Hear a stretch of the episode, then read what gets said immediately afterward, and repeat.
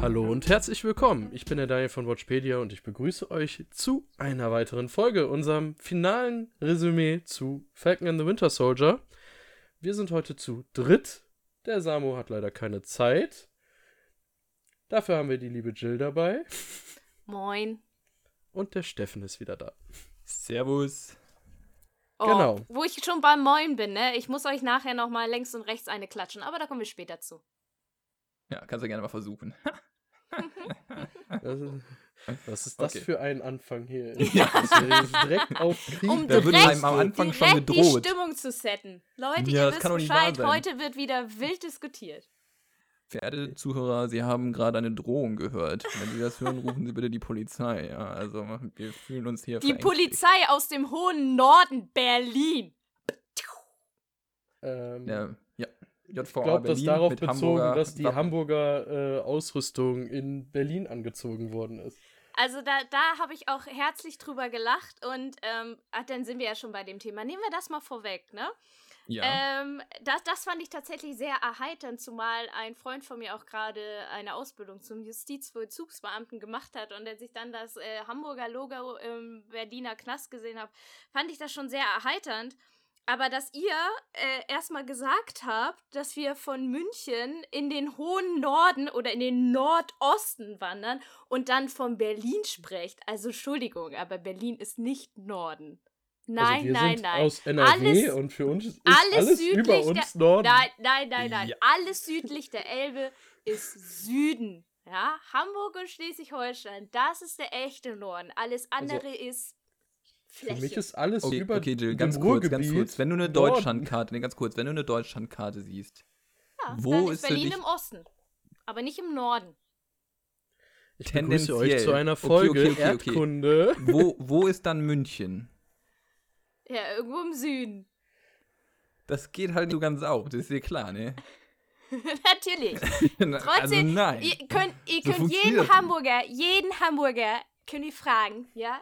Jeden Fischkopf, alles südlich der Elbe ist Ausland, ist, ist Süden, ja? Alle, alle darüber ist erst Norden. Rheinland trifft auf Hamburg. Okay, okay, ganz kurz. Liebe Leute, da müssen wir ja nochmal hingehen und zum Beispiel Länder wie Nord- und Südkorea neu benennen.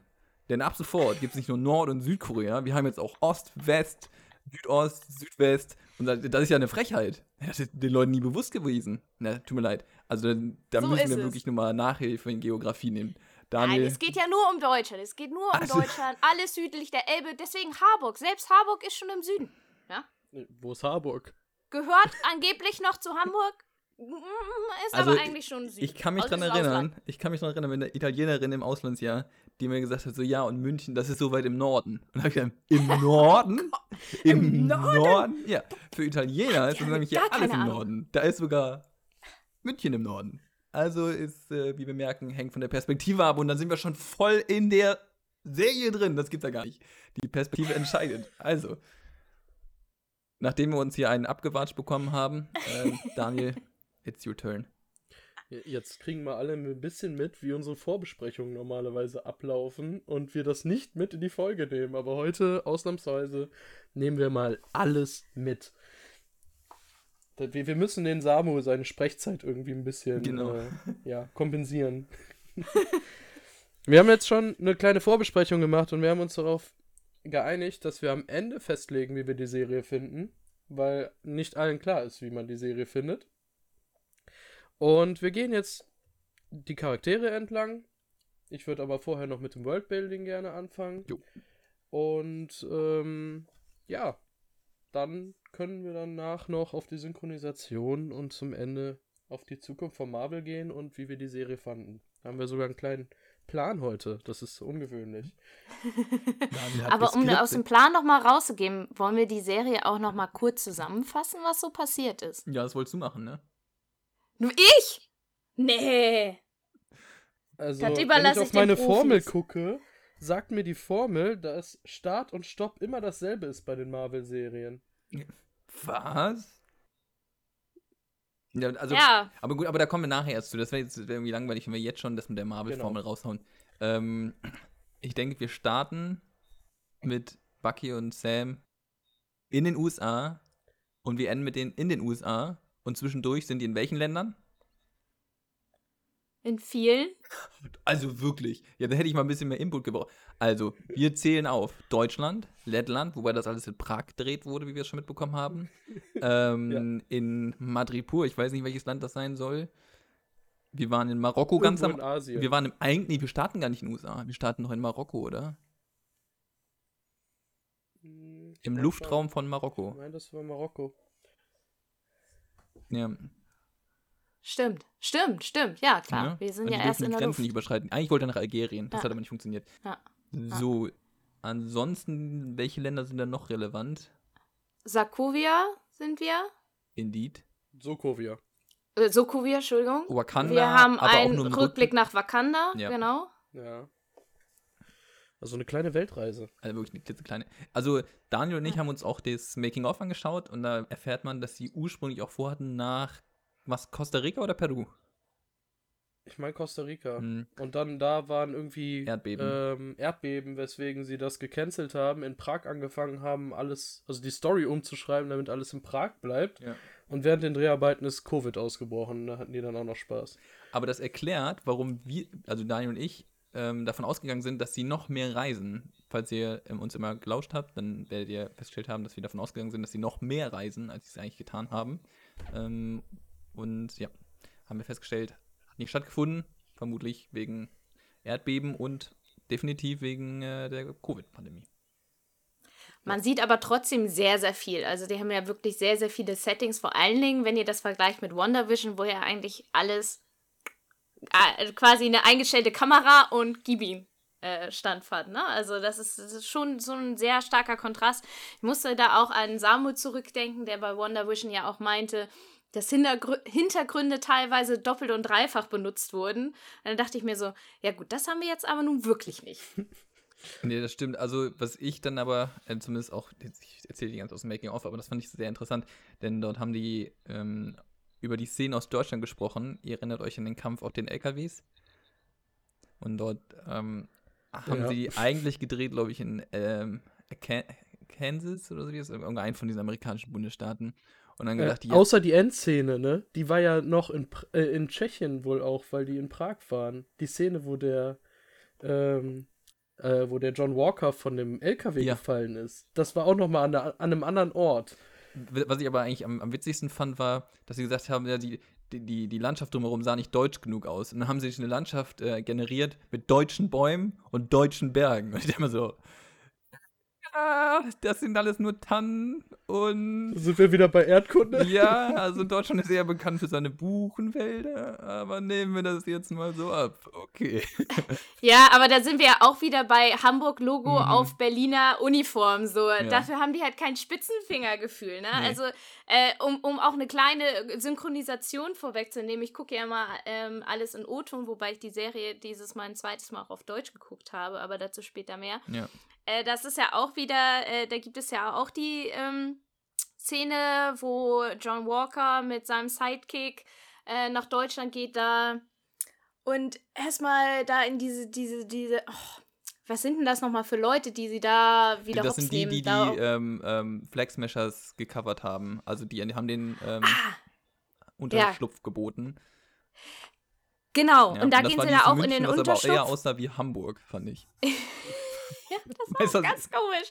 Ja, Ja, aber da, da, da, da, ja, ja, ja. Also, was ihr da ja wieder nicht mitgekriegt habt, die reden ja auch teilweise Deutsch mit denen. Also, das ist halt auch wieder so ein Hin- und Her Hin- und Obwohl- Herspiel zwischen Englisch ja, also und ich Deutsch. habe das schon und in der mitbekommen. Das Deutsch war nicht so sehr gut, aber ja. ja. Ja, ja, aber aber, Steffen, hast du nicht auf Englisch Ja. geguckt? ja, ja. okay, gut. Also und ich da war hab's das. nicht mitbekommen. Ja, okay, du hast es nicht mitgekommen.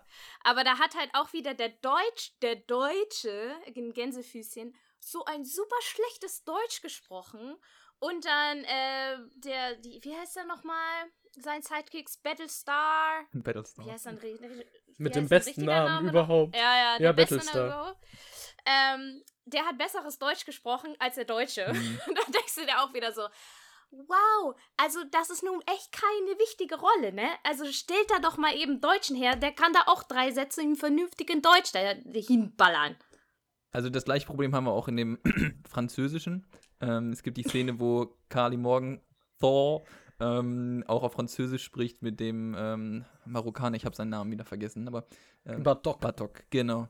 Und als meine Freundin das gesehen hat, ihr Gesicht, sie war so, ich, ich habe kein Wort verstanden. Können wir nochmal zurückspielen? du verstehst kein Wort. Das ist kein Französisch. Ich weiß nicht, was das ist. Also, auch ziemlich witzig. Also, ähm, ja. Das heißt, da haben sie, wirklich in den Details, haben sie sich nicht viel Mühe gegeben. Ja, das stimmt. Das, da, also Am da, Ende ist das es ist wirklich nicht so. eine Tarantino-Produktion, wo die Schauspieler aus den richtigen Ländern kommen, um die richtigen Sprachen zu sprechen. Das merkt man dann dabei. Man man kann zumindest hier feststellen, sie haben Interesse daran, das ist auch, warum sie so viel rumreisen. Die wollen nicht nur die Serie größer machen, sondern die wollen insbesondere auch ein größeres Publikum ansprechen. Also ganz simple Regel, wenn du Deutsche dabei hast oder sonst was, haben wir, wer jetzt hier die aktuelle Folge von Böhmermann, Böhmermann gesehen hat, hat das wahrscheinlich auch mitbekommen. Diese Filmförderung erhältst du, wenn du dann zu, zufällig dann äh, Nordrhein-Westfalen erwähnst, etc. Und im Grunde ist ja nichts anderes, nur es ist halt nur ja, nicht so überzeugend umgesetzt, würde ich es beschreiben. Ja, aber oh, ich weiß nicht, ob wir jetzt dann schon zu früh dahin greifen. Aber äh, also ich möchte zu deutschen Schauspielern im MCU noch was sagen. Ja, können wir, können wir nachher machen. Zu den einzelnen wir Leuten nachher kommen wir ja noch. Ich, vielleicht können wir da auch damit jetzt anknüpfen und dann auf den Hauptcharakter eingehen. Also ich meine, die Serie heißt Falcon and the Winter Soldier. Fokus. The Falcon, by the way. Okay. Ähm, Ja, das The am Anfang wird immer gerne vergessen. okay. Ähm, Black Aber Falcon für and mich ist eigentlich nur. Sam der Und, Hauptdarsteller. äh, ähm, genau, ich glaube, der Fokus liegt im Grunde eigentlich auf äh, Falcon. Oder? Ja, äh, philosophische Frage. Es liegt halt, der Fokus liegt auf Sam, nicht auf Falcon. Okay, dann auf Sam. Wie überzeugend fandet ihr seine. Background-Story? Das war die einzige, die richtig ausgearbeitet war, ne? Also eigentlich die überzeugendste, kann man fast sagen.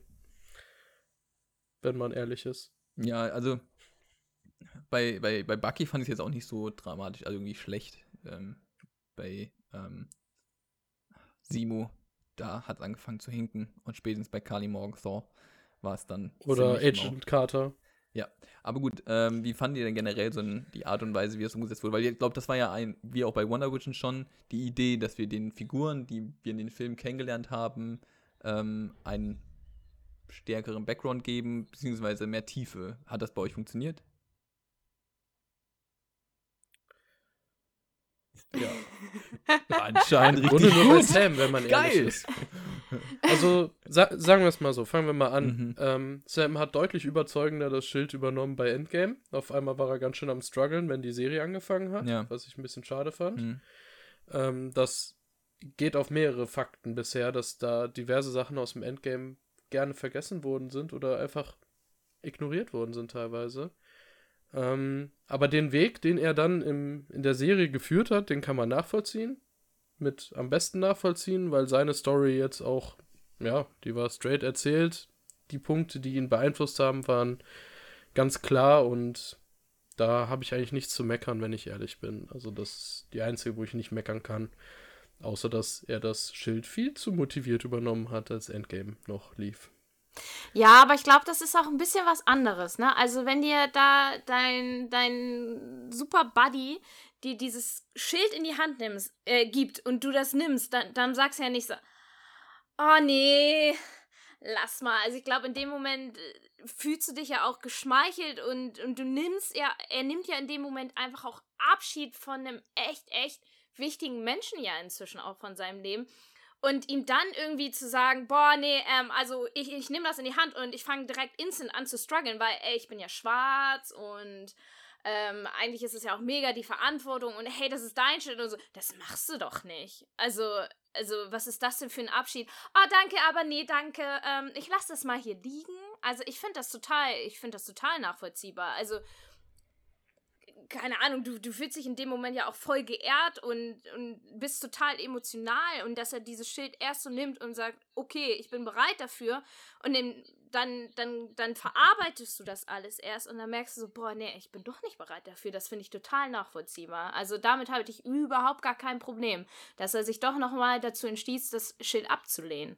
Ich würde da jetzt die vermittelnde Position einnehmen. Und zwar haben wir ja, dient das Schild äh, da, dazu, ein anderes Thema anzusprechen. Und da seid ihr schon drauf gekommen. Es geht um Rassismus und das wollten sie auch thematisieren. Und da würde jetzt die Folgefrage sein, hat euch das Rassismus-Thema überzeugt, so wie es umgesetzt wurde? Also wir haben ja schon gemerkt, beim Schild, beziehungsweise ja bei der Rolle von Sam, wart ihr so, seid ihr ziemlich unterschiedlicher Meinung. Wie ist es äh, bei dem Thema Rassismus? Für mich war es eindeutig zu wenig, muss ich ganz klar sagen. Also ich habe mich ja viel mit den Comics dazu auseinandergesetzt ja. und das war deutlich drastischer, wie es in den Comics umgesetzt wurde. Und jetzt, wenn man das Making-of auch gesehen hat, das kam mir so ein bisschen vor, so, okay, wir können noch den äh, Isaiah Bradley reinbringen in die Story. Dann haben wir noch ein bisschen das Thema Rassismus, haben wir auch noch einen Haken dran gesetzt, damit wir die schönen Guten vom MCU sind. Und ich fand das zu wenig. Man hätte das wirklich besser umsetzen können. Und welche Firma in Amerika hätte sich das rausnehmen können, das Thema mal wirklich kritisch anzusprechen Anzupacken. und eine Anzupacken. Stellung zu beziehen? Ja, ja. Also die hätten was verändern können, wenn sie es mal wirklich richtig umgesetzt hätten. Aber das war mir am Ende dafür zu wenig. Besonders mit der, während das Ganze aufgenommen worden ist, war das mit dem George Floyd, da war das Black Lives Matter. Die hätten das richtig gut umsetzen können, richtig noch mehr rausholen können, in meinen Augen. Da möchte ich, da würde ich auch gerne mal. Eine verschenkte Chance. Da würde ich auch noch gerne darauf verweisen, dass, glaube ich, ähm, als wir über die Erwartung gesprochen haben für die Serie ähm, am Ende unserer letzten Wonder Vision Zusammenfassung, hast du das auch so gesagt? Also, das war ja eines deiner Themen, dass du gesagt hast, okay, wir erwarten generell das MCU, aber das Thema Rassismus, das wird ganz, ganz, ganz, ganz oben auf der Agenda stehen. Und ich muss zugeben, für mich war es nicht so. Wie war es für dich, Jill?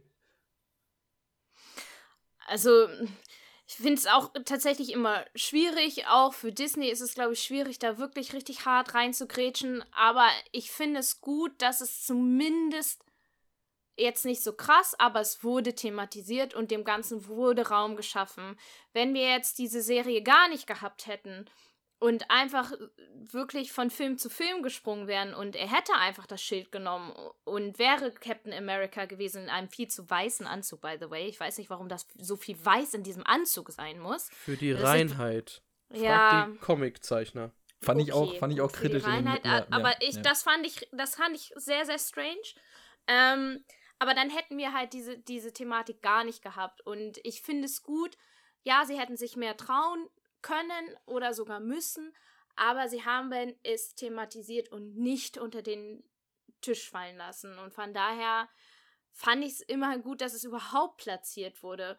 Weil, also ich muss zugeben, ich mache mir da im Alltag irgendwie immer gar nicht so die Gedanken darüber, wie das eigentlich so ist, weil ich weiß nicht, also in Deutschland, ich weiß nicht, ob wir so ein nicht so ein großes Problem damit haben oder ich da irgendwie immer ein bisschen zu alterne äh, zu naiv rangehe, aber ich, ich verstehe das ja immer gar nicht so. Wieso, wieso soll jetzt jemand weniger wert sein, weil er eine andere Hautfarbe hat? Das will ja in meinen Kopf einfach nicht rein.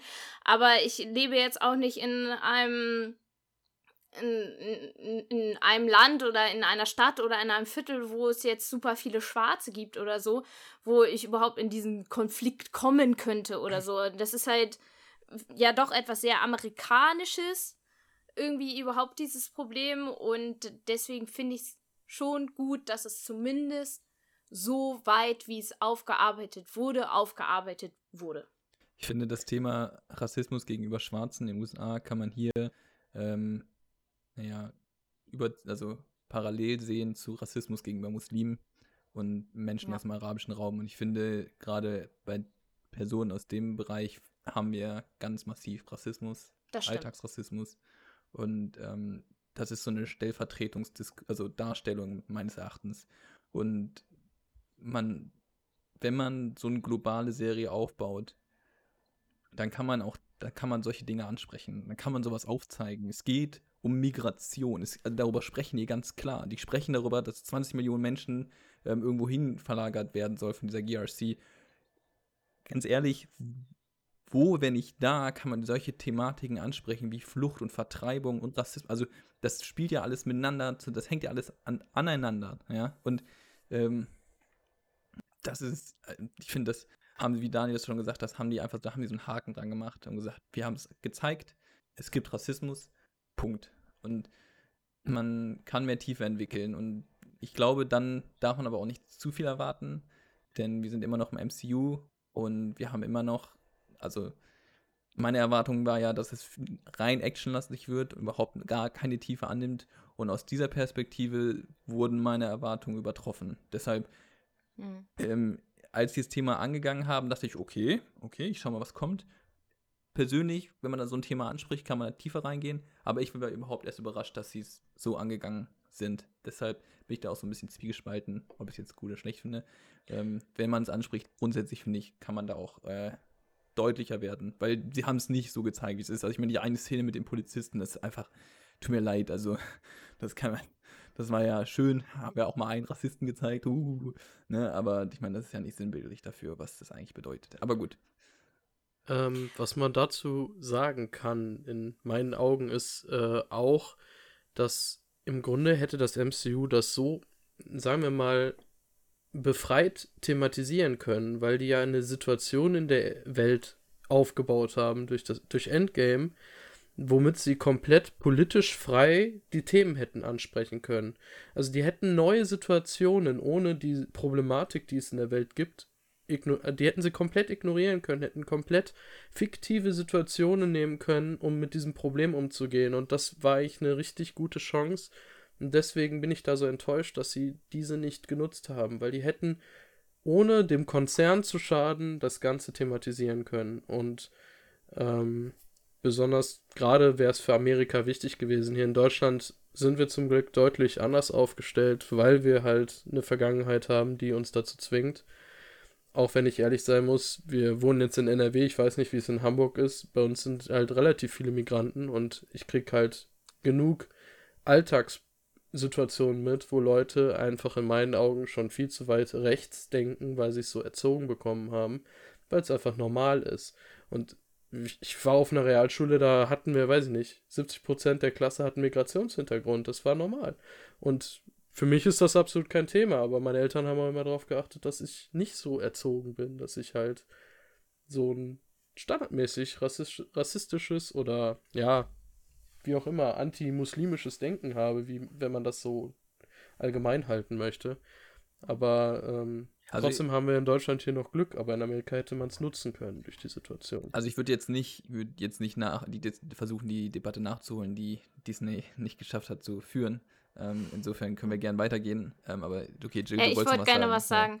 Ja, ja ähm, ich finde halt, die Serie hat sich insgesamt sehr, sehr, sehr, sehr viel vorgenommen. Hm. Da sind einfach, auf der einen Seite hast du die angehende Bromance zwischen, zwischen Sam und Bucky, die du irgendwie aufbauen musst, damit sie als Team funktionieren. Dann hast du diese Background-Story von Sam, wo du auch wieder ein bisschen Alltag, ein bisschen Tiefe des Charakters äh, reingehst. Dann hast du äh, Isaiah, oder wie wird er ausgesprochen?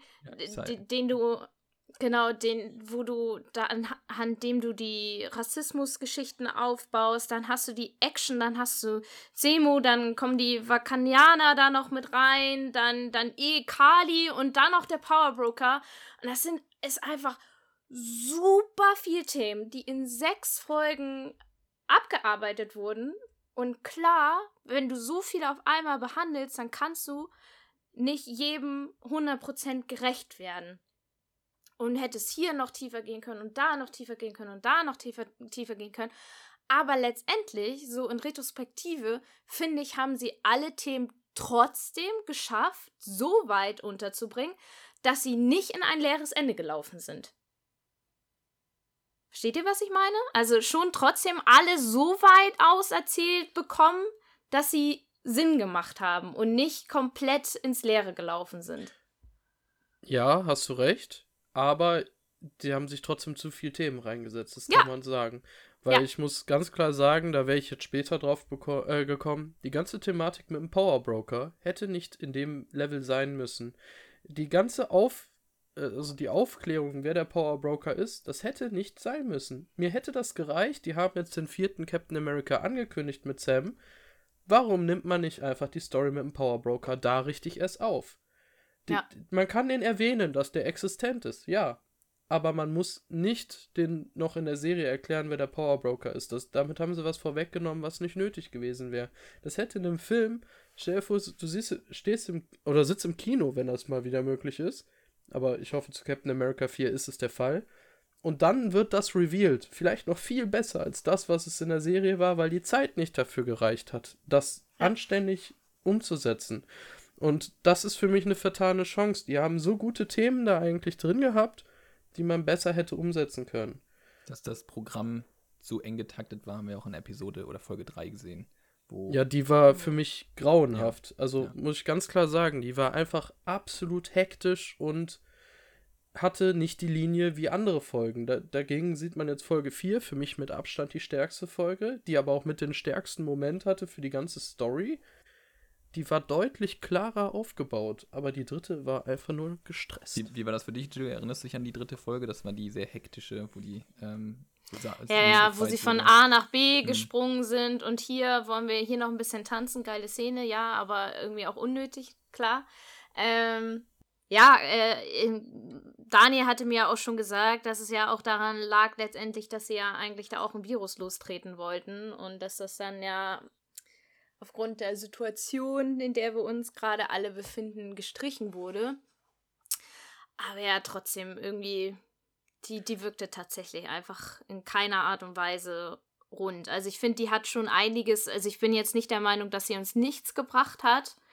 Ähm, aber ja, irgendwie hat sie sich komisch angefühlt und auch anders als die anderen Folgen. Die, die dritte Folge war super wichtig, weil sonst hätte die Story danach nicht funktioniert. Aber Ja. die war halt zu schnell. Mhm. Da hätte eine Folge mehr gut getan. Und dass sie die Story umgeschrieben haben, sieht man alleine an den allen Szenen, wenn Kali eine Kapuze anhat, weil sie eine andere Frisur für eine andere Rolle hatte. Mhm. Nur so. Das wusste ich jetzt erst. Da hätte ich gerne noch beim Gucken drauf geachtet, was jetzt nachgedreht worden ist. Oh, War ganz jetzt schön kein- viel. War, war jetzt kein Superman-Schnurrbart, der weggeeditiert wurde, aber Oh, es, man kann daran schon was festmachen. Dass sie es umgeschrieben haben, muss ich aber sagen, bin ich sehr froh drüber. Ich finde es nur schade, dass sie es nicht im Making-of erwähnt haben. Mhm. Also in Interviews haben sie es zugegeben, aber im Making-of nicht. Im Making-of Das haben hätte sie- man sie da wunderbar Sie haben es äh, so ganz dezent darauf hingewiesen. Ja, aber es, Dass sie, dann haben sie gesagt, haben das dann auch noch mit den ja noch Reisen einiges und ändern. so. Das, kann, das haben sie Ja. schon noch angeschnitten. ja, An- an aber man hätte es ganz ja. klar sagen können. Damit es auch der Letzte versteht. Ja. okay, jetzt kommen wir aber, und äh, um jetzt mal wieder ein bisschen zu highlighten, zu Simu. Für mich, ja, Background-Story, alles so ein bisschen nicht überzeugend, aber dennoch nicht nur wegen ähm, Daniel Brühl, sondern die Figur, oder vielleicht doch wegen Daniel Brühl, ich kann mich da nicht entscheiden, aber war einfach geil, oder? Nee? Ja. Ich liebe Daniel Okay. Brühl. Ist super. Okay. Er ist super. Also- ich finde die fantastisch. Äh, Also in jeder Szene. Also ich freue mich einfach immer, den zu sehen. Also mit seiner arroganten Fratze, wie er da immer durch die Gegend stolziert mit seinem Pelzkragen und ach ja, ich bin übrigens reich. So, okay, ja, gut. Wird trotzdem nirgendwo kontrolliert, wo der hinfliegt und der kann da so einfach reisen, aber ich kaufe es ihm ab. Ich kaufe es ihm ab. Keine Ahnung, dem, dem würde ich alles glauben. Ähm, da, das ist, glaube ich, das, der, der Punkt, warum mich dann Falcon gestört hat, dass er so schnell gestruggelt hat in der Serie, weil Daniel Brühl oder Simo allgemein wurde als Familienvater, der frustriert war, weil seine Familie umgekommen ist bei Age of Ultron, aufgebaut in Civil War und es wurde in keinem Wort erklärt, dass er einfach ein Baron ist und so viel Geld im Rücken hat. Das hätte ich gerne, also zumindestens, dass das erklärt wird. Der braucht ja nur sagen, ich habe meinen Vater gehasst, weil die Familie da, also in den Comics ist das so, die sehen sich selber als Familie, als der perfekte Mensch an. Also die Familie Simo ist perfekt in deren Augen. Noch nicht mal andere bei Hydra waren so perfekt wie Simo. Deswegen war der auch bei Hydra nicht immer gut gesehen. Aber da hätte ich gerne was gehört, dass er seinen Vater nicht mochte, aber die Ressourcen dann genutzt hat, um halt gegen die Avengers und so anzugehen. Das, das hätte ich gerne gehört oder dass er das herausgefunden hat bei der Suche nach den Supersoldaten. Aber das, das hat mir gefehlt so ein bisschen. Ähm, was ich dir jetzt empfehlen kann, Jill, guck alleine das Making-of für eine Szene mit Daniel Brühl, in dem er seinen Mantel vorstellt. Nee, sowas doch. gibt's? Ja, das ist eine fantastische Se äh, Szene, die, die ist fast besser als die komplette Serie selber, muss ich ehrlich Ja, sagen. wirklich so genial. Ja, ja. Du, du, du wirst Okay, abgehen, kann gleich ich dir jetzt schon sagen. Also nur für diese Szene, sonst ist das relativ, sonst zeigen sie, wie sie die Action machen und so, aber diese Szene ist der absolute Oberhammer. Ähm, Simo ist für mich der Punkt, warum die Buddy Side-Movie-Sache überhaupt funktioniert zwischen Sam und Bucky. Weil bis dahin war das nicht funktional. Also das hat nicht so funktioniert, wie man sich erhofft. Und Simo kam dazu und der hat die ganze Situation gekittet. Der hat mit seinem Humor, der nicht plakativ war, hat er geschafft, die immer so ein bisschen zu triggern, dass die aneinander gerutscht sind. Und ich fand das fantastisch. Also Simo ist für mich eigentlich das größte Highlight an dieser Serie. Ähm, genialer Charakter und ich hoffe so sehr, dass das MCU ihn versucht, so lange wie möglich am Leben zu halten, dass wir alle möglichen Simo-Stories aus den Comics irgendwie noch bekommen, bei den Thunderbolts, mit Hydra, was auch immer, dass der alles bekommt. Ich will ihn dabei haben und ich. Der ist einfach genial. Für, für mich war das auch genau der Aspekt. Ähm, die Serie selber soll, sollte ja so sein wie Rush Hour oder Bad Boys, das Grundkonzept zumindest. Und mit Simu haben sie es halt geschafft, sowas zu machen wie Rush Hour und Bad Boys, nur noch lustiger und ein bisschen innovativer. Ähm, für mich ist Simu definitiv auch das, das Highlight der, der Staffel oder der Serie und ähm, ja, gerne mehr. Ja, und Daniel Brühl ist ja auch unser deutscher Exportschlager, aber Halb Spanier. Weiß, ja, gut, dabei in Deutschland aufgewachsen und naja, aber wir haben ja noch, ein, noch einen zweiten deutschen Exportschlager. Ist euch das eigentlich bewusst? Ja, Daniel, das ist dein, dein, dein Zeitpunkt. Äh, wen meinst du gerade? Das ist die Ava. Achso, du meinst jetzt die, ähm, ach, Florence Ka Kasumba. Kasumba, genau. Ja, ich hatte, ich stand gerade voll auf dem Schlauch. Kein Problem. Steffen, du hast gut getroffen. ja. Ähm, die ist fantastisch schauspielerisch, das kann man schon mal so sagen. Die ist fantastisch. Also äh, ich habe sie ja äh, in der Serie Spites ja auch letztens erst gesehen. Ich weiß nicht, ob ihr die Serie kennt. Äh, doch Daniel wollte sie immer ja. mal gucken. Ja, ich wollte sie mal gucken. kannst, kannst du noch mal ganz kurz bestimmt. ihren Namen sagen? Ich habe das jetzt das ist ein bisschen untergegangen. Florence Kazumba, Florence. die Ayo spielt. Cool. Ayo, genau, das war auch der andere Name. Ich, ich kann da nur auf die Serie Criminal hinweisen. Also sowieso eine Serie, die man mal sehen sollte, da sie ja in unterschiedlichen nationalen äh, Gefilden unterwegs ist und so ein bisschen die Krimi-Geschichte der europäischen Krimi-Länder so zeigt. Und sie ist in der deutschen Version mit dabei. Und für mich sehr, sehr klasse in der Serie. Also ich, wie gesagt, ich fand sie auch hervorragend in Spites, aber ich finde ich find das halt irgendwie so, so, so strange, wenn man sie einmal einerseits so bei, im MCU sieht und dann andererseits dann irgendwie im Tatort. Oder so, das ist so, das sind so zwei so mega konträre Welten und ich, das finde ich dann immer so faszinierend. Ich weiß nicht, ob ihr es wusstet, aber sie war ja auch in Wonder Woman zu sehen. Ähm, sie synchronisiert beim König der Löwen Shensi sowohl auf Deutsch als auch auf Englisch. Krass. Ähm, und, äh, aber witzigerweise synchronisiert sie sich in The Falcon and the Winter Soldier nicht selbst. Das macht sie manchmal. Mhm. Zum Beispiel in Black Panther hat sie sich selber synchronisiert. Aber jetzt in der Serie wurde sie von Annabelle Mandeng synchronisiert und in Civil War wurde sie von noch einer anderen synchronisiert. Und da denkst da bin ich dann wieder bei meiner Problematik mit der Synchronisation, mhm. weil ich finde das dann so strange. Dann hast du da jemanden, der eh Deutsch sprechen kann und teilweise synchronisiert sie sich selber und teilweise nicht. Also sie hat keine äh, feste Sprecherin, weil eigentlich ist sie selbst ihre feste Sprecherin. Aber wenn sie, keine Ahnung, keine Zeit hat oder was weiß ich, dann wird sie von einer anderen äh, Person synchronisiert. Und dann denke ich mir so, uh, also ich finde das ja eh, ich habe ja eh meine Probleme mit Synchronisation, wie ihr wisst. Aber äh, wenn es dann sogar innerhalb eines Universums immer jemand anderes ist, dann ist das total komisch. Und vor allen Dingen, wenn sie es halt eigentlich selber kann. Daniel Brühl hat sich zum Beispiel selbst synchronisiert. Merkt Den man hättest auch. du auch nicht anders synchronisieren können. Nee. Das wäre ein Problem gewesen. So, aber da denkst du dir so, hä? Wer, wer sich für das Thema Syn Synchronisation in, in interessiert, der kann, ich glaube, der Podcast nennt sich Antenne Alderan. Ähm, und da gibt es eine Folge, die ist mit dem ähm, Synchronsprecher von Luke Skywalker. Also dem ursprünglichen. Und das ist halt einerseits weird, weil man die Stimme nun mal kennt. Und wenn man die dann hört, dann denkt man, okay, krass, Alter, Skywalker sitzt da in, äh, im, äh, in dem Podcast. Natürlich nicht. Hm, aber der erzählt viel, wie das ganze Business läuft. Und das ist wirklich spannend. Sein Sohn, glaube ich, arbeitet mittlerweile auch als Synchronschauspieler. und kann nun mal davon erzählen, wie dieses Business abläuft. Also, Programmtipp, n- nennt sich Antenne Alderan, oder Daniel? Ja, ja, ja, mit Stefan Titze wahrscheinlich. Genau, genau. D deswegen, ja. Ja. Ähm, was ich dazu sagen muss, ich, mich wundert, dass es bei Civil War eine, an, ein anderer Syn oder andere Synchronsprecherin wäre. Jetzt bei Falcon and the Winter Soldier, muss ich jetzt ehrlich sein, durch Corona hätte ich alles akzeptiert, durch Problematik, durch Termine, wie auch immer. Aber bei Civil War wundert mich das, weil bei Black Panther weiß ich, dass sie sich selbst synchronisiert hat, aber das wusste ich jetzt nicht. Ist mir da aber auch nicht aufgefallen, da hat sie, glaube ich, nicht viele Szenen gehabt. Nee, also ich glaube, es ist auch hauptsächlich so, wenn sie halt viel zu sehen ist, dass sie sich selbst synchronisiert und Mhm. ansonsten macht das mal irgendjemand im Synchronstudio mit oder keine Ahnung, weil wie gesagt, sie scheint keine Spre feste Sprecherin zu haben, wenn sie Englisch spricht.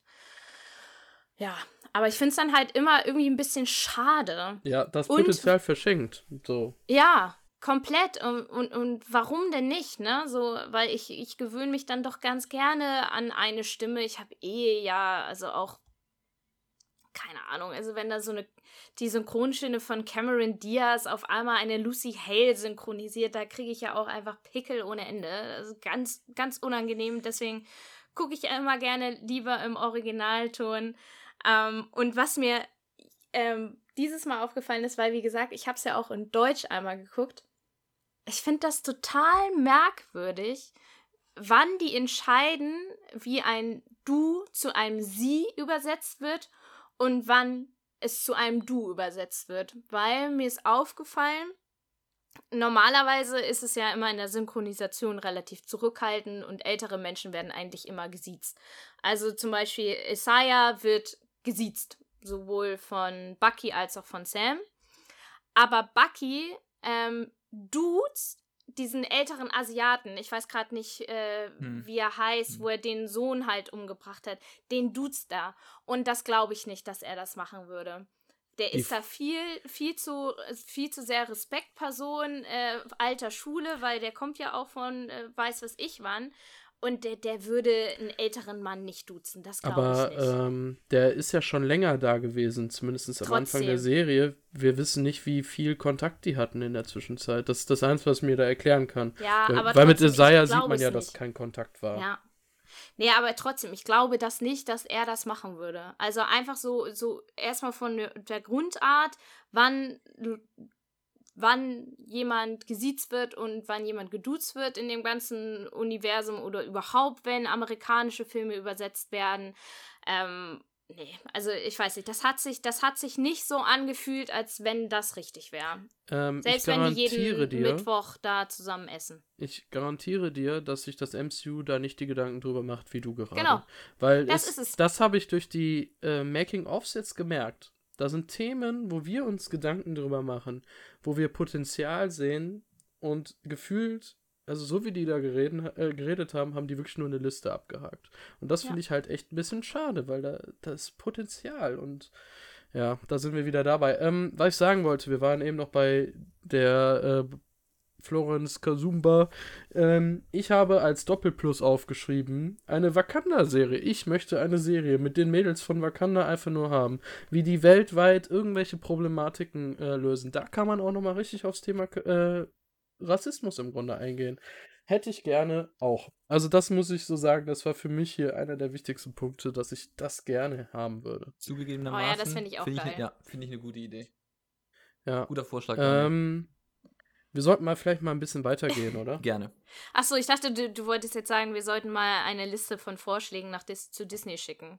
Ähm, ja, die sollten einfach sowieso unseren Podcast mal hören. Dann, Daniel, das machen die. Ich habe dir schon erklärt. Die reisen in die Zukunft, hören sie unseren Podcast an und dann sitzen wir so. Dann wissen sie nämlich, was sie gut Ja, gemacht haben und was ich nicht. ich, ich habe einfach nicht geahnt, wer welche Person, also was passiert. Die haben einfach nur gehört. Ne? Genau.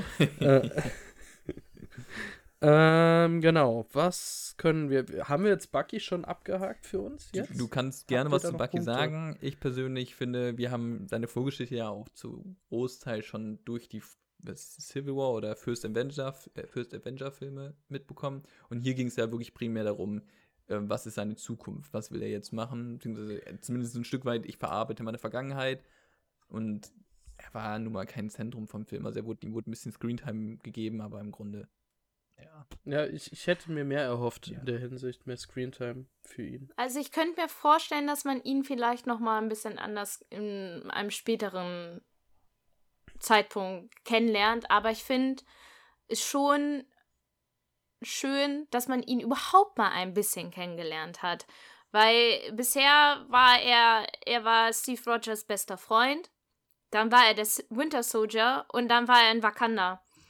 Und dann war er auf einmal wieder zurück und dann war er da und hat irgendwie ein bisschen mitgeholfen, aber man wusste überhaupt nicht, wie es ihm geht. Und ich finde, so hat man, also ich hätte mir auch ein bisschen mehr erhofft, ihm mehr im Zentrum gewünscht, aber man hat zumindest ein bisschen den Einblick gewonnen, wie es ihm geht. Weil ich fand halt, vorher war kom komplett unnahbar. Und so konnte man ihm zumindest ein bisschen ins Herz schließen, oder? Also ich fand halt auch so, so die, die Szenen, wie er dann äh, bei Sams Familie dann auch dabei war und so, das war halt schon so ein bisschen. So, klingt jetzt ein bisschen bescheuert, aber man hat so ein bisschen gemerkt, er hat auch Bock zu leben. So, weil äh, ich hatte immer so das Gefühl, so jetzt, okay, jetzt ist halt wirklich auch Steve weg. So, was will er denn da noch? Und so, und so diese, diese Serie hat so ein bisschen dazu gefühlt, auch so den Eindruck zu gewinnen, okay, er lebt und er möchte das auch. Und er möchte jetzt wie Teil der Gruppe tatsächlich werden. Das, Oder wie seht ihr das? Das spricht er ja genau auch so an. Also er sagt ja, ich habe jetzt ja. 90 Jahre gekämpft. Ich muss mit dem Prozess aufhören. Also mit diesem äh, Lebensabschnitt, der ist jetzt vorbei. Ich möchte was anderes machen. Und denke, das ist auch der Hintergrund, warum er nicht Captain America werden wollte, in keiner Weise. Also, falls jemals die Option bestand, aber äh, das äh, für ihn eigentlich gar nicht in Frage kam. Und ja, seine Zukunft ist in hoher Wahrscheinlichkeit in Wakanda als The White Wolf. Und ich glaube, in dem nächsten Film, wo er auftaucht, würde dann äh, ja, White Wolf sein mit irgendwelchen mehr Features. Und das so, so wird es dann ablaufen. Ähm, ich habe auch so ein bisschen die Hoffnung, also erstmal, ja, die entscheidendste Veränderung für ihn war im Grunde dieser Punkt, auch mit der Szene, dass er wieder gelächelt hat. Man hat ihn seit mhm. Captain America 1 nicht mehr lächeln sehen. Mhm. Da, das war, es gab drei Momente, die mich irgendwie emotional catchen konnten und das ist schon viel dafür, dass ich mich auch so viel über die Serie geärgert habe, oftmals. Ähm, und der hat dazugehört und ähm, ich muss sagen, ich fand ein bisschen schade, dass am Ende der Titel Captain America and the Winter Soldier immer noch da stand. Ähm, ich hätte auch lieber statt einem Film jetzt gerne die Serie The Winter Soldier and Captain America gehabt, dass man ein bisschen mehr noch auf seinen Fokus geht, wie er auf den zum White Wolf wird, dass man ihm vielleicht auch nochmal diese sechs Folgen schenkt, weil das hätte in meinen Augen hätte er das verdient gehabt. Also der ist immer noch als Sidekick und eigentlich ist der Charakter mindestens genauso interessant wie Sam, wenn nicht sogar. Also ich finde ihn auch interessanter als die äh, Wanda eigentlich. Und die hat ihre eigene Serie theoretisch bekommen, weil Vision war ja im Grunde die ganze Zeit nicht da. Ähm, ich wünsche mir, dass der seine eigene Serie vielleicht bekommt, wie er dann zum White Wolf wird oder vielleicht einen eigenen ständigen Film dabei. Ich weiß ja. nicht. Also ich fände es auch toll, zumal, zumal es einfach wunderschön ist, wenn Sebastian Stan lächelt. Ja, also ich, Komm, das ist schon ein unfassbar attraktiver Mann. Das kann man an dieser Stelle auch mal erwähnen. Und ähm, das lohnt sich auf jeden Fall, dem noch ein bisschen mehr Screentime zu geben. Ich weiß nicht, so eine, so Film jetzt nur mit ihm oder eine Serie, ich glaube, das würde mich jetzt nicht so packen. Also irgendwie zu Nee, aber warum baut man ihn dann nicht mit in die, äh, in die Wakanda-Serie mit rein? Genau, ja, das, das, das, das, das ja. Okay, jetzt hast du meinen Vorschlag vorweggenommen. Vielen Dank, Jill. Entschuldigung! Also, also, das kann doch nicht wahr sein. Da kann man nicht einmal in Ruhe aussprechen, oder was? Frechheit. Nee, nee. Habt ihr doch schon gelernt. Ja, genau. Bei mir gibt's Jill das. reist jetzt auch in der Zukunft nach vorne und nimmt einfach meine Ideen vorweg. So ist das nämlich. Daniel, die haben alle Zeitmaschinen. Wie kann das sein? Ich weiß es nicht. Wo ist unsere? Die haben die Ideen. ja. Die haben Zeitmaschinen. okay, dann äh, meinetwegen können wir gern. Wir hatten Simo, wir hatten Sam, wir hatten Bucky. Wollen wir zu äh, Mr. Walker kommen? Können wir machen. Okay. Hat, hat er euch überzeugt? Ähm, ich muss sagen, nach Simos schauspielerischer Leistung für mich die stärkste. Mhm. Jill? Ähm, ja. Ja, das ist so, immer so ein Wechsel bei ihm zwischen hasst man ihn, mag man ihn, will man, dass er bleibt oder will man, dass er geht? Ich glaube, Daniel hatte, find, auch genau diesen die- Punkt auch ab und zu angesprochen, ne? dass äh, Ja. bei manchen Das Fans genau- er extrem gut angekommen ist und andere gesagt haben, um Gottes Willen, wie kannst du den gut finden? Und diese Ambivalenz Ja. ist, hat er sehr gut verbildlicht. Ja, genau. Und äh, da- das halt, das halt zu schaffen, das auszulösen, das ist schon. Da, schon das richtig war für gut. mich der Punkt, dass ich mir die USK bei Folge 4 durchgelesen habe, Mhm. weil ähm, da explizite Gewalt angedeutet worden ist und sobald das von einem Charakter ist, der ähm, mit dem man sich auch ähm, identifizieren kann, wird das eigentlich die USK 12 brechen, theoretisch. Und auch wenn genug Leute gesagt haben, sie können sich nicht mit John Walker identifizieren, wenn ich die ganzen Kommentare im Internet gelesen habe, haben sich sehr, sehr viele Menschen mit ihm identifizieren können. Und ähm, der hatte ja auch vorher immer mal wieder Szenen, wo man ihn auch cool finden konnte, besonders als Kind oder so, dass ich das dann schwierig fand, das so zu zeigen. Ähm, aber ich muss sagen, das, was John Walker, was ich mir an Infos zu dem zusammengesammelt habe, gelesen habe, hat hier der ähm, Schauspieler, ich komme gar nicht auf den Namen, der Sohn von Russell Crowe. Nee, äh, Kurt Russell, Kurt Russell. Wyatt So. Russell. White Russell, genau.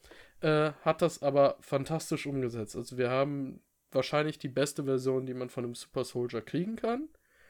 Äh, also äh, hier, nee, wer heißt der? Super Patriot? Wer, wie heißt der neue Name von dem? Agent. US Agent.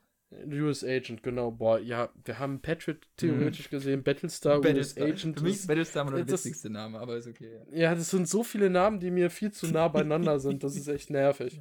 Ähm, Wird Zeit für Captain was Britain. ich. Ja, da, da wird ja Captain angeblich. Germany Oh oder Gott, was? hast du auch irgendwann erzählt, dass es sowas eigentlich gibt, ne? Ne, die hatten auf jeden Fall mal Pläne dafür. Ich weiß nicht, ob der in Comics vorkam. Keine Ahnung. Aber Captain Britain soll ja angeblich Henry Cavill gecastet werden. Ähm, aber was ich sagen wollte, ich glaube, dass wir jetzt mit John Walker die Storylines bekommen, die zu patriotisch für Steve Rogers waren.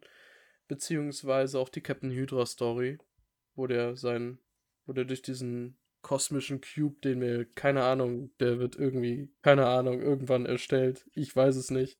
Aber da verliert er seine Erinnerung und wird von Hydra eingenommen. Aber ich glaube, das Aber er könnte. wird böse, ne? Der, der John Walker? Ja.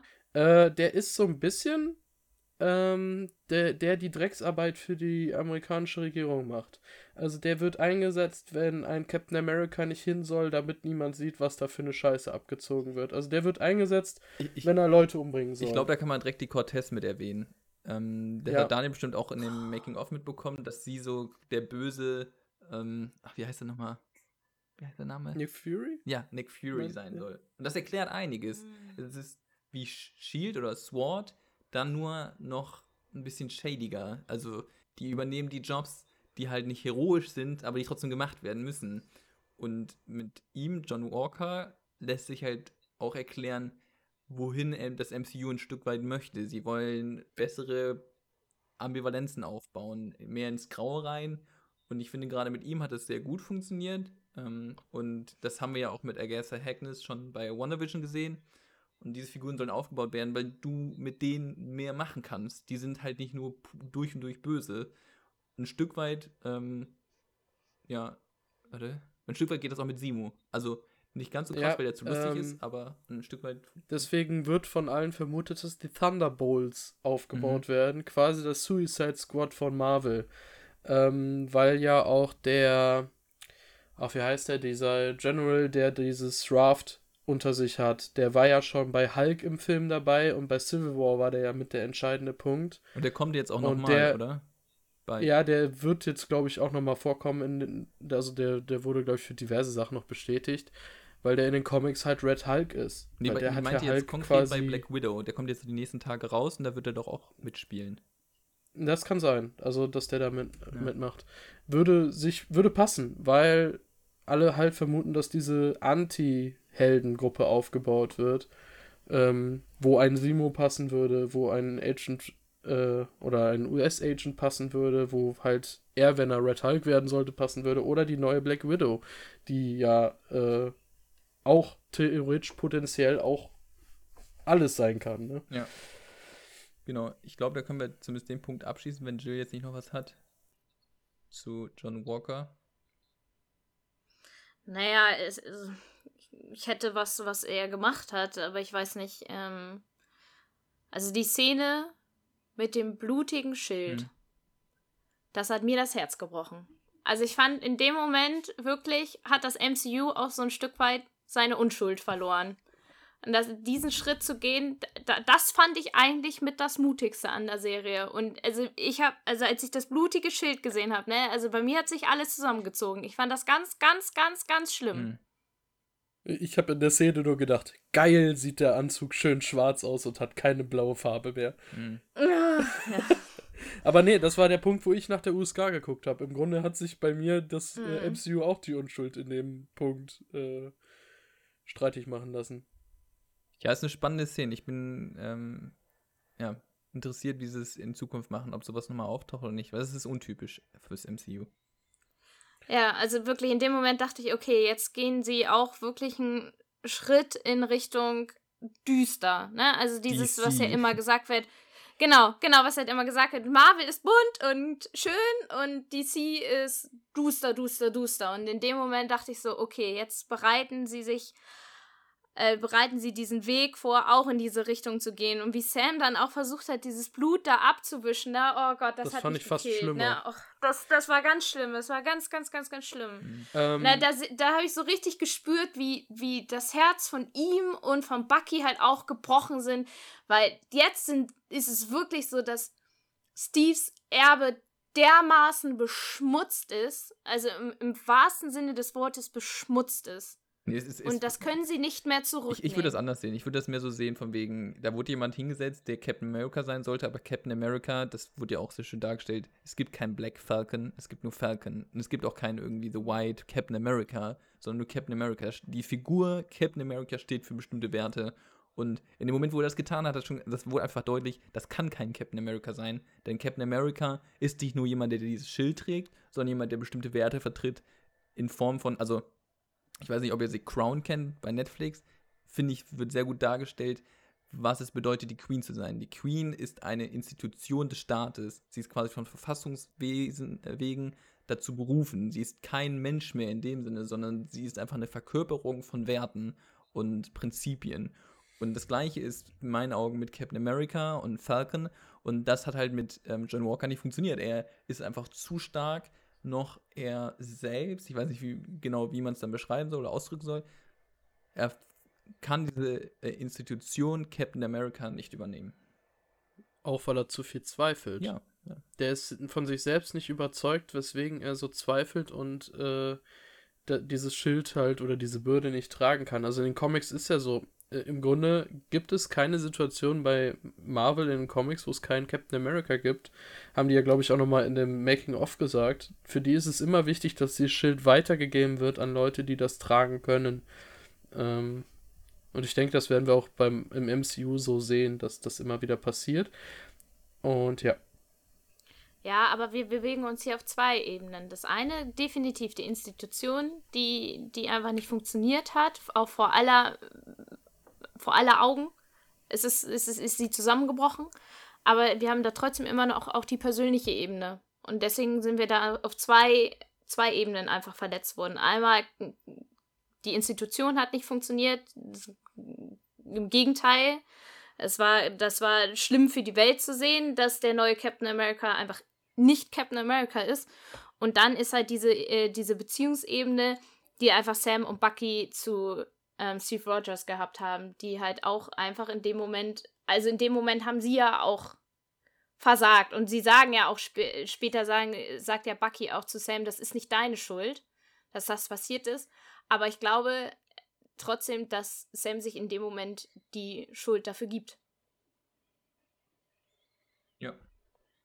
Kann ich jetzt, äh, finde ich, find ich vernünftig, dass sie es in zwei Ebenen aufzuteilen. Ähm, ähm was ich dazu sagen kann, weil wir ja auf die Kostüme eben schon angegangen, also drauf eingegangen sind, ich denke, deswegen haben sie auch diese Com dieses Comic-Kostüm von Falcon als Captain America genutzt, um diese Reinheit in der amerikanischen Flagge, Amerika ist super rein, ähm, mit dem Weiß halt zu zeigen. Und ich glaube, das war auch ein Grund, dass sie dann genau diese Version des Kostüms genommen haben, um halt den Kontrast wieder aufrecht äh, zeigen zu können. Und man muss ja auch sagen, in dem äh, Kostüm von äh, John Walker war kein Weiß drin. Und das haben sie aus gutem Grund gemacht. Bei ähm, Steve Rogers gab es immer weiße Applikationen am Anzug. Und äh, ja, Marvel arbeitet sehr viel mit den Anzügen, auch schon in Comics von den Farbgebungen her und so. Was aber auch wichtig ist für ein gutes Comic, muss hm. man dazu sagen. Hm. Das war mit der Farbgebung in Original äh, Marvel Comics immer so ein bisschen neonlastig, würde ich es beschreiben. Ich weiß nicht, wer, ja, das bisschen auf hat, Speed. Halt wirklich ähm, Gabba-Konzert. Ja. anyway, ähm, kommen wir zu Kali Morgentau. Thor, you can choose. Ähm, ja. Wie, ich, ich denke, wir haben es schon angeschnitten. Ihre, ihr Charakter hat nicht so gewirkt, weil die Story verändert werden musste, weil es inhaltlich verändert werden musste. Eure Meinung, eure Gedanken zu ihr? Ich hoffe, sie ist nicht tot auf Dauer. Hm, okay, ja. Ich hoffe, dass es da dieses typische Comic-Ding gibt. Wir kriegen sie wieder belebt. Weil alleine dadurch, dass sie die Story umgeschrieben haben, ist da so dadurch, viel Potenzial dass sie weggegangen. Krank in Krankenwagen getragen wurde, ist es für mich ein Indiz, dass sie nicht tot ist. Ja, alleine durch die Schauspielerin. Die ist schon mhm. zu groß vom Talent her, dass sie die wieder absch äh, also rauswerfen ja, würden. Chill. Die wurde ja auch bei Solo genutzt und ja. ja. Ja, apropos, äh, wie sie bei Solo genutzt wurde, ne? Das war ja auch so geil. Ich habe die Serie gesehen und denke so, hä, aber die kennt man doch schon. Wieso, die haben wir doch schon gesehen. Wieso wird die denn jetzt so neu introduced? Und ich so, hä, warte, warte, warte, warte, warte. Und dann so, ach nee, die kennt man ja aus Solo. Ich habe das voll nicht getrennt bekommen in dem Moment, weil die auch irgendwie so von der Art, ja, von der Rolle so ein bisschen ähnlich sind. Auf jeden Fall, ähm, ich fand, sie war ein spannender Charakter. Und ja, ich weiß nicht, ob sie, also da, da dachte ich eben so ein bisschen an das ähm, Kingsman-Serum äh, von den Statesmen, dass man sie noch rettet oder so. Also ich hoffe auch, dass sie nicht tot ist, aber Sam meinte ja in dem Moment, äh, dieser Teenager musste sterben, ähm, weil ihr das einfach nicht geschissen bekommt. Ähm, aber gut, naja, Tode sind ja meistens oder häufiger nicht von Dauer, also hoffen wir mal. Ich fand, ich finde die Schauspielerin großartig. Ich finde es auch gut, dass sie sie so mit Schwächen dargestellt haben und halt nicht, dass sie halt nicht so eine ganz klare Linie gefahren ist, mal hier, mal da und dann geht sie doch mal Opfer ein und so weiter, dass man auch immer so denkt, so, man ist so ein bisschen wie Sam, oder? Dass man denkt so, okay, man kann voll nachvollziehen, was sie macht, aber in dem Moment geht sie zu weit, aber man will sie trotzdem retten, ne? Also, also ich, ich möchte nicht, dass sie weg ist. Ich, ich möchte eigentlich, dass jemand sie in ihrer Aufgabe, in ihrer Mission mehr leitet. Das wäre halt wünschenswert gewesen. Ja, also ich denke, da haben wir das gleiche wie mit ähm, ne, John Walker, dass sie jemand sein soll, der einen Antagonist darstellt, aber nicht dieses ich will, dass jetzt alle sterben oder sowas. Ich meine, das hatte sie in manchen Zügen und das war, da wurde sie dann unlogisch in meinen Augen, wo sie dann dieses äh, Haus explodieren lassen musste und sowas. Das fand ich ja. einfach nicht mehr nach, nachvollziehbar. Also Jill, du hast da was Konkretes zu? Nee, also ich, ich fand's halt auch so komisch. Also, er hat äh, ist sie da mit Nico gefahren oder auf jeden Fall ist sie ja bei einem anderen mhm. eingestiegen und der meinte dann auch so, fährst du nicht mit deinem Wagen? Okay, ich weiß jetzt nicht, ob das ein geklautes Auto war, wahrscheinlich schon, mhm. aber trotzdem, das war ja jetzt auch kein Toyota, mhm. sagen wir mal so, ne? Und da denke ich mir so, das ist bestimmt ein 40, 50.000 Euro Wagen gewesen, mhm. den sie da mal eben in die Luft jagt, um das Gebäude in die Luft zu jagen, um Lebensmittel zu klauen. Warum verhökert sie denn nicht das Auto? Warum ähm, verhökert sie das Auto nicht und holt dafür äh, Lebensmittel? Das, das sind in also meinen so Augen die Probleme, dass es umgeschrieben ja. worden ist. Weil, wenn das mit dem Virus gewesen wäre, dann hätte man verstehen können, warum die, äh, die Ziehmutter nicht retten können, weil die hat irgendwie Tuberkulose dann gehabt. Das kriegen ja. genug Ärzte eigentlich auf die Kette.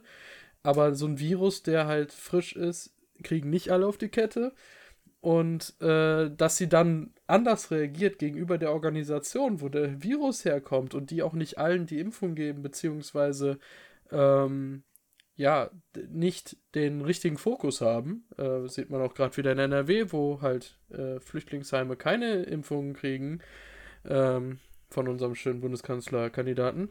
Ähm, aber ja, das ist halt echt problematisch, dass dadurch die Story verändert worden ist. Weswegen, also ich kann das ja akzeptieren. Ich finde den Grund, weshalb und warum sehr wichtig. Besonders hier in Deutschland sehen wir, wie viele Idioten sich genug was zusammenreimen und so eine Serie wäre bei genug Leuten falsch angekommen in der jetzigen Situation. Mhm. Das ist aber der Grund, weswegen ich mir wünsche, dass Kali Morgenthau zurückkommt oder Thau, dass wir sie nochmal richtig so sehen, wie sie potenziell sein kann. Also für mich ist das, sie haben es geschafft, einen Comic-Bösewicht, der absolut austauschbar und irrelevant ist, so aufzubauen, dass im MCU mehr aus ihr werden kann. Also die könnte meiner Meinung nach eine Stellung kriegen wie jetzt ein äh, Simo oder wenn man ehrlich ist, ein Red Skull, der wird auch wiederkommen. Das wurde mehrfach angesprochen, der Name. Da gehe ich gleich auch wieder auf die Formel ein. Aber ähm, das sind halt so Charaktere, die Potenzial haben und die haben halt aus einer Comicfigur trotz der umgeschriebenen Story das Potenzial aufgezeigt und das finde ich wirklich mit einer der größten Lichtblicke in dieser Serie, obwohl sie am meisten Schaden genommen hat von der Story.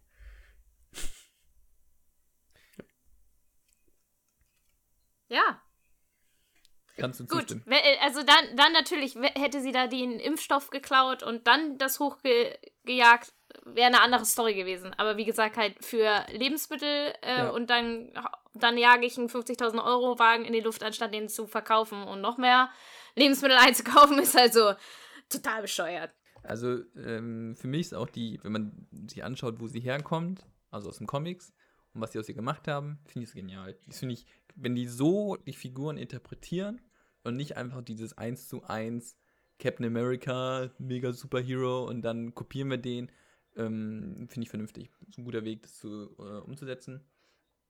Und ja. Das ist auch mit einer der positivsten Punkte am MCU. Die sagen ja ganz klar, wir sind eine eigene, eigenes Comic-Universum, so wie die Universen ja diverse unterschiedliche Welten haben. Und die nehmen sich Sachen und interpretieren die neu. Sonst hätten wir nicht diesen Steve Rogers, der mir gefällt, gehabt, weil die ursprünglichen Sachen waren pervers patriotisch, wo ich wahrscheinlich eine Hasskeule ohne Ende gehabt hätte. Und wir haben einen bekommen, der es geschafft hat, ob trotz meiner Abneigung gegenüber Patriotismus, dass ich ihn am Ende, ich vermisse den fast schon, ich hätte ihn gerne wieder gesehen. Also, und wenn er als alter Mann nochmal da gewesen wäre. Da habe ich auch eine Frage. Ähm, tatsächlich war mir das gar nicht so klar. Ist er bei Endgame aus der Vergangenheit als alter Mann dahin gereist oder war das sein äh, aktuelles Ich. Äh, der ist wieder dahin gereist, würde ich jetzt ja. sagen, weil nach der Erklärung des Zeitreisens im, im In-Endgame müsste eine neue Zeitlinie aufgebaut worden sein.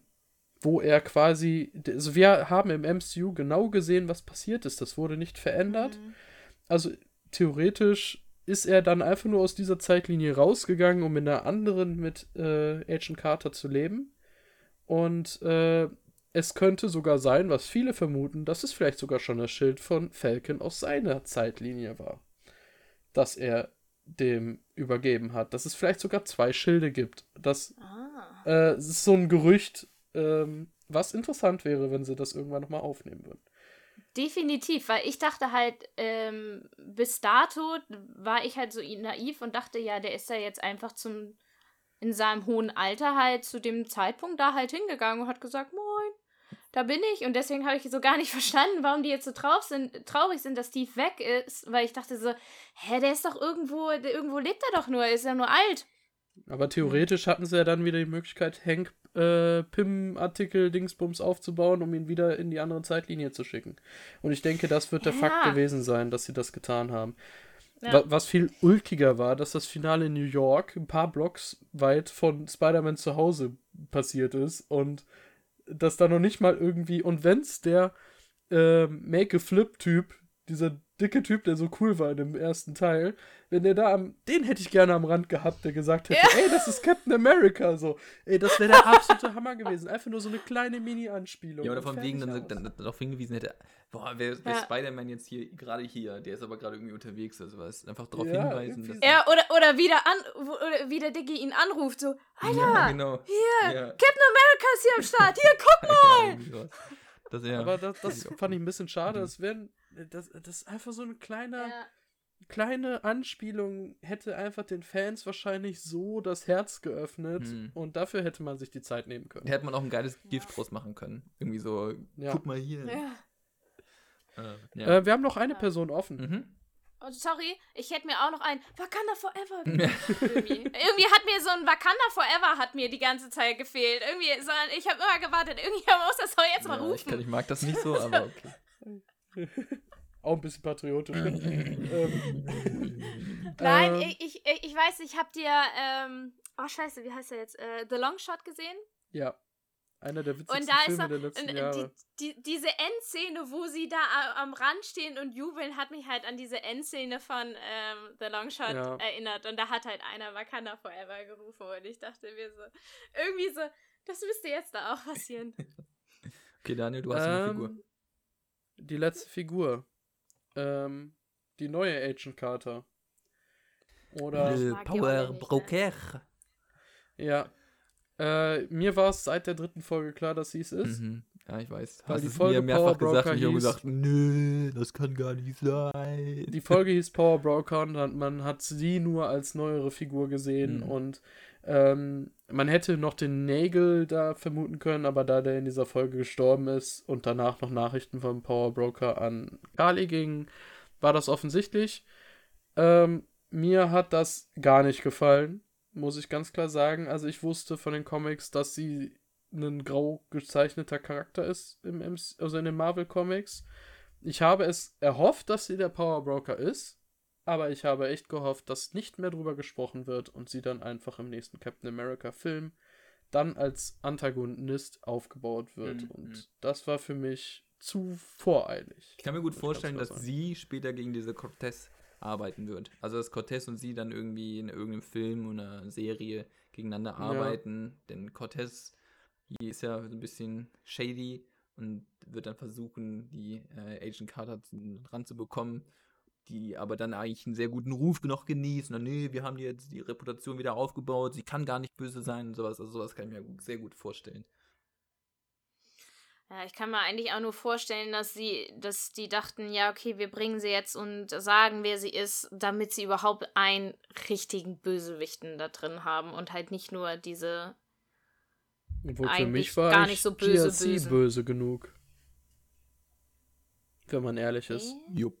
Diese Organisation, die die Flüchtlinge so. verstehen wollte. Eigentlich sind die für mich die einzigen, die sich nicht danach aufs Gute gesetzt haben, weil wir haben nur die, die Rede, die ich als Piggedy und Frederick äh, Finale gezählt habe. Kennst du das noch von früher?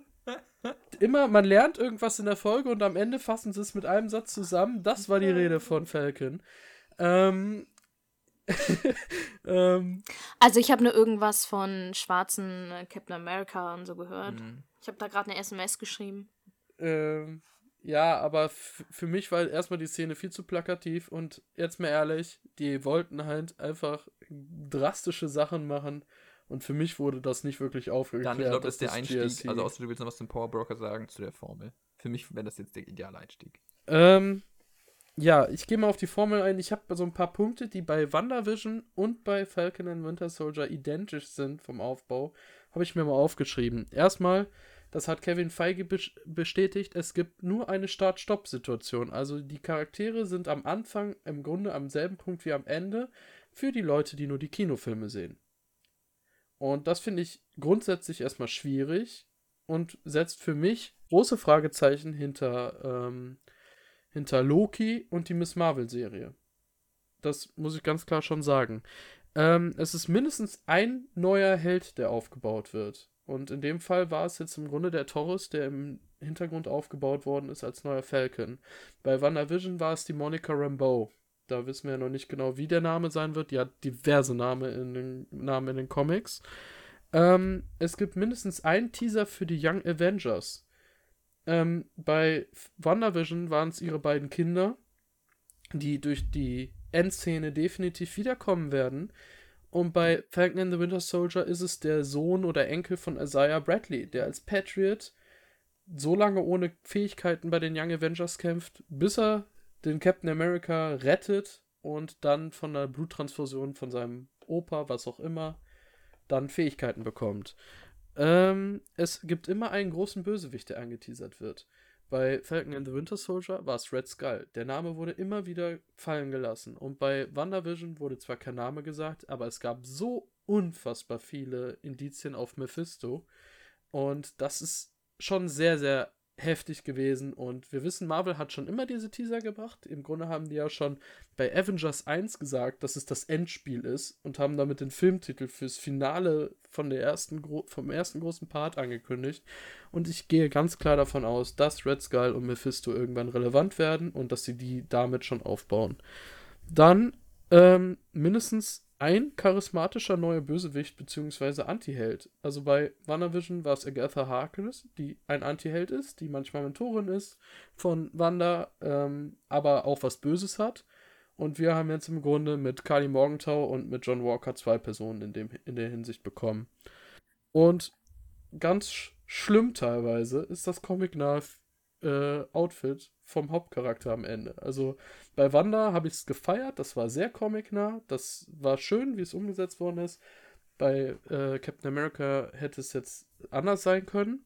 Und wenn man die Bilder sieht von Miss Marvel und von der Hawkeye-Serie, Kate Bishop sieht so aus wie in den Comics und Miss Marvel auch. Also die gehen diesen Weg weiter. Und ich denke, wir werden auch einen Loki in einem richtigen Loki-Kostüm nochmal sehen. Und das sind meine Punkte, die mich gerade ein bisschen stören. Und ich muss ehrlich sein, es, es äh, macht mir Angst für die Loki-Serie, dass die absolut irrelevant wird. Weil den Loki, den wir sehen, den kennen wir aus Avengers 1. Und die Entwicklung, die man jetzt zeigen könnte, haben wir alle schon in den Filmen gesehen. Und ich habe echt Angst, dass sie so irrelevant wird und immer nur so ein paar Punkte aus dem MCU zeigen und versucht mit einer charismatischen Art und Weise die nochmal anders umzusetzen. Und bei Miss Marvel sehe ich das Problem, dass es eine Origin-Story ist. Ich, da muss doch äh, theoretisch noch ein Held kommen, der quasi dann sie als neue Heldin aufbaut, um diesen Punkt wieder zu bekräftigen. Bei Hawkeye wissen wir, dass Hawkeye und Kate Bishop, das ist halt schon so geplant. Und bei Hulk oder She-Hulk wird es wahrscheinlich Hulk sein, der dann da ab und zu, oder Bruce Banner einfach nur als normale Person. Wir wissen es nicht. Aber das ist so, das, das stößt mir schon wieder ein bisschen auf. Ja, ja also ich, ich unterstütze dich da, dass es so ein bisschen merkwürdig wirkt. Man muss natürlich überlegen, dass es einfach so eine Cash-Cow ist, die da gemolken werden muss. Und ähm, man über, also beachten muss, dass die Leute, die kein Disney Plus haben, sich immer noch die ähm, Filme im Kino anschauen können, ohne da zu sitzen und zu sagen, hä? Nichtsdestotrotz kann ich mir trotzdem nicht vorstellen, wie man, wie kann man diese Filme mittlerweile gucken, ohne einen, einen anderen Film vorher davon gesehen zu haben. Also wie kann man MCU-Filme schauen und die verstehen, wenn man nicht vorher zumindest Avengers gesehen hat. Also das, das funktioniert halt alles hinten und vorne nicht. Insofern, finde ich, können sie dieses System eigentlich über den Kopf, über den Haufen schmeißen und sagen, okay, wir versuchen auch in den Serien Inhalt zu bieten. Mm, und nicht nur, also ich meine, ich finde es erstmal cool, dass sie Tiefe erzeugen, aber sie gehen halt in den ersten beiden Serien ähm, jetzt nach dem gleichen Schema vor. Und das ist irgendwie, wenn das jetzt immer genauso weiterläuft, wird es noch einfacher vorherzusehen, was passiert. Also ist, äh, dann weiß man, ich darf nicht viel erwarten und ähm, in der ersten Folge werden noch die Themen angeteasert, die wir jetzt in jeder Folge einmal an, äh, besprochen werden und dann zack, fertig. Marvel-Serie. Also, ja, sehe ich kritisch. Jill ist sprachlos. ich bin ein bisschen traurig. Habe ich dir jetzt also gerade alles zerstört? Na, also ich lass, lass mir noch mal kurz eine Minute. Okay. okay. Ähm, was ich ja. als noch kleine Lösung sehen würde, was ich hoffe. Ich habe schon von der Wakanda-Serie, die ich mir auch hoffe, gesprochen, wo einfach nur Sidekicks wie die Doro Milace heißen sie, glaube ich, gezeigt werden. Und vielleicht sowas wie Netflix versucht hat mit den Defenders. Die Charaktere gibt es bei, äh, bei Marvel. oder so stumpf wie es sich anhört, sowas wie Agents of Shield, solche Serien könnte man dazu streuen. Also, dass Serien auch was Relevantes für die, fürs MCU sind, aber im Kleinen funktionieren. Also, dass die auch was haben, dass man weiß, ich gucke diese Serie und habe am Ende etwas, was sich verändert hat und bin nicht am gleichen Punkt wie am Anfang. Das wäre schön, wenn die solche Serien und wenn es Case of the Week ist. Ich, ich gucke sowas gerne und wir sehen bei DC, es läuft leider in Serien immer noch deutlich besser mit den Case of the Week Serien. Mhm. Ähm, das wäre schön, wenn sie das zusätzlich streuen würden. Die können die Filmcharaktere gerne mit dieser Art Serien weiter aufbauen, bisschen mehr Charakter geben, bisschen mehr Tiefe geben, aber die können auch kleinere Charaktere mit kleineren Problemen gerne nebenher aufbauen und das hoffe ich so ein bisschen. Das ist das, was mein Gedanke dabei ist. Die Möglichkeit haben sie ja. Ich finde, ich find, es ähm, widerspricht sich einfach enorm, dass sie dieses Cinema-Setting unbedingt umsetzen möchten aber gleichzeitig nicht inhaltlich an Cinema-Setting herankommen. Das, das, funktioniert ja nicht. Du kannst gerne ein Cinema-Setting machen, aber dann musst du halt auch davon ausgehen, dass die Leute auf Dauer enttäuscht, ähm, weil die genau das erwarten, dass halt so krasse Plots kommen und dergleichen. Und jetzt der Plot mit dem Powerbroker, ich weiß nicht.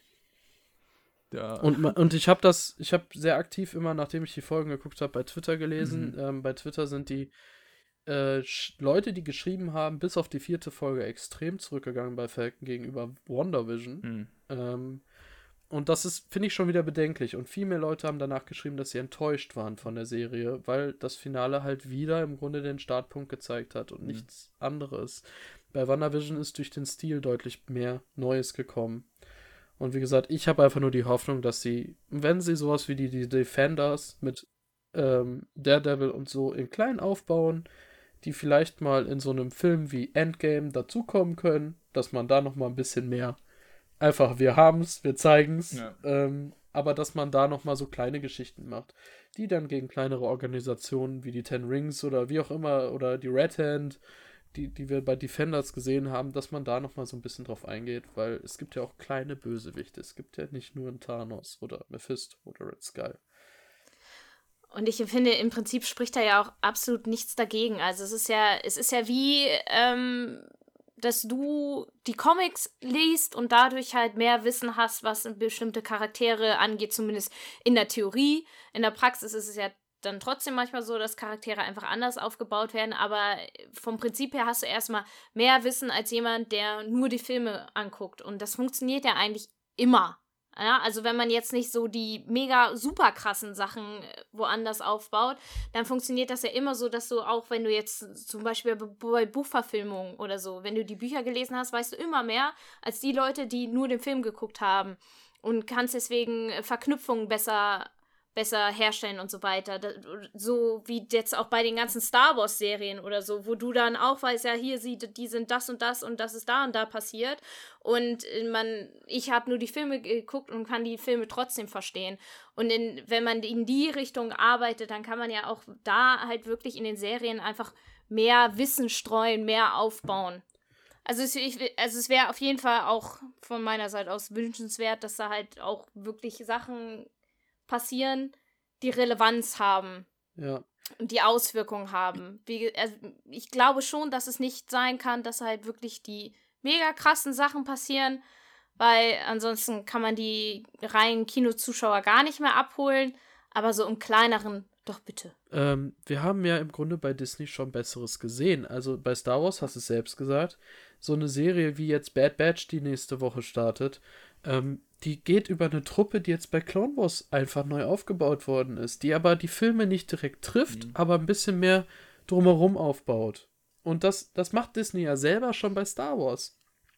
Und so wie Agents of Shield angefangen hat, mir reicht eine TV-Produktion vom Budget, die müssen ja jetzt auch nicht, nicht das riesige Budget dafür aufbauen.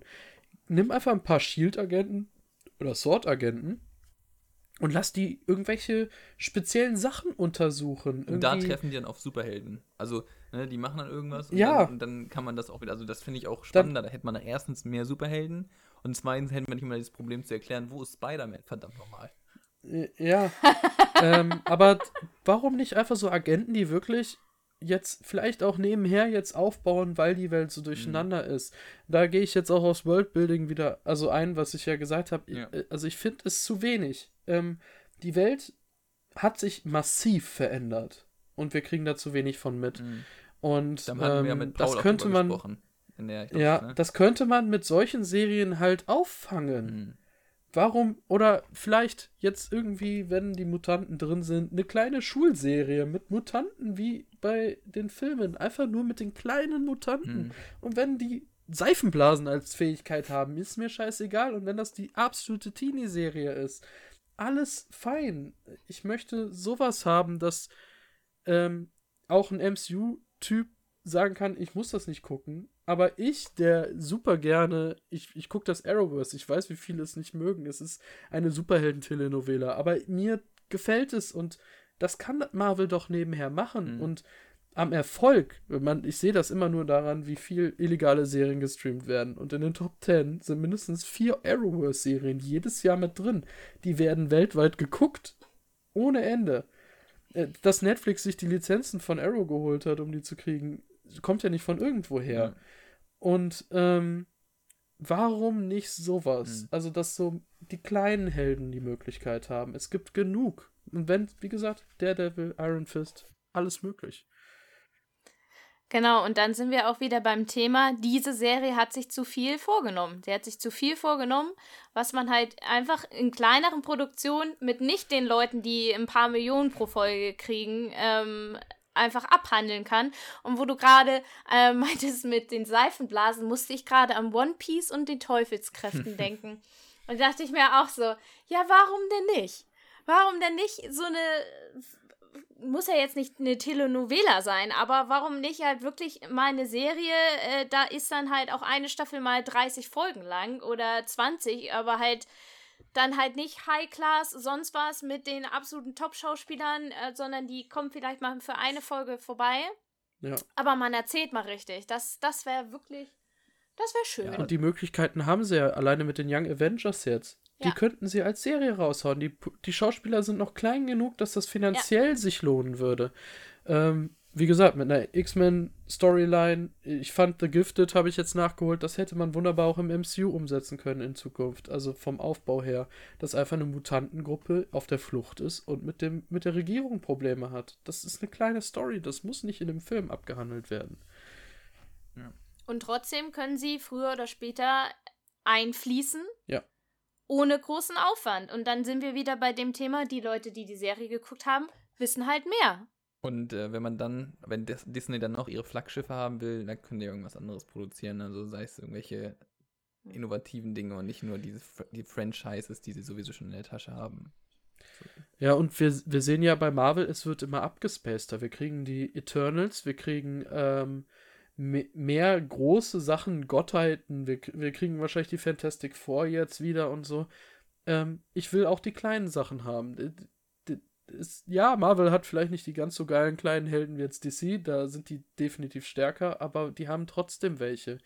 Wie jetzt Marvel Runaways, die Serie hätte man auch jetzt im MCU reinbringen können, aber jetzt hat sie leider keine Relevanz mehr, aber es hätte funktioniert. Mhm. Also alleine durch Mutanten und Inhumans. Okay, ich denke, wir können langsam zu einem Ende kommen. Äh, das Ende ist immer ein Anfang, das wissen wir. Insofern, was können wir erwarten da? Du hast schon Bad Badge angesprochen, das ist jetzt kein MCU. Ähm, ich denke, jeder, der äh, für die nächsten Wochen was braucht, ist, glaube ich, Bad Batch erstmal, kann man sich anschauen. Sollte, könnte sollte erstmal Invincible, die beste Superhelden-Serie des Jahres, gucken. Okay, genau. Ja, wenn du willst, kannst du noch kurz was dazu sagen. Dann steigen wir noch mal kurz aus dem MCU oh. aus. Nee, okay.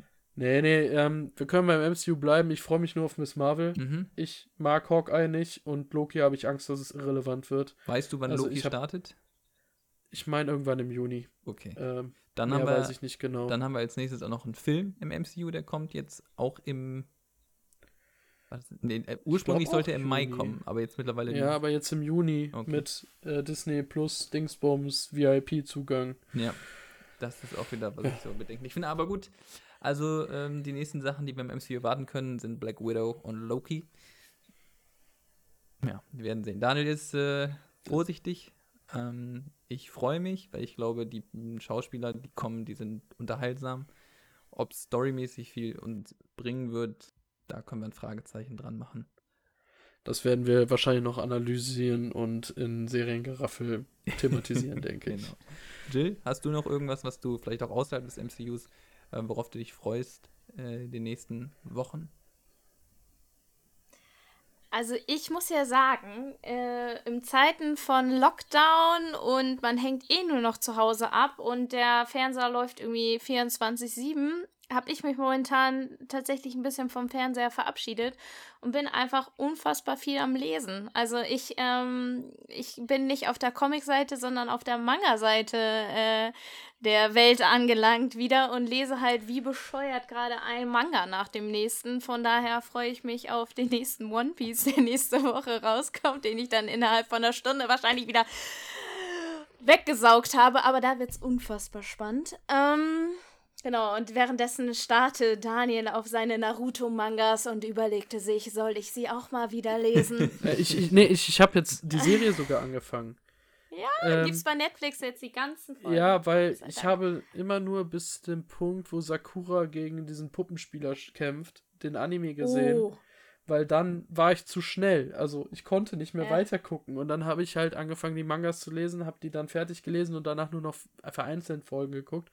Das hole ich jetzt mal nach, weil es so schön nebenher laufen kann, weil ich die Story in- und auswendig kenne.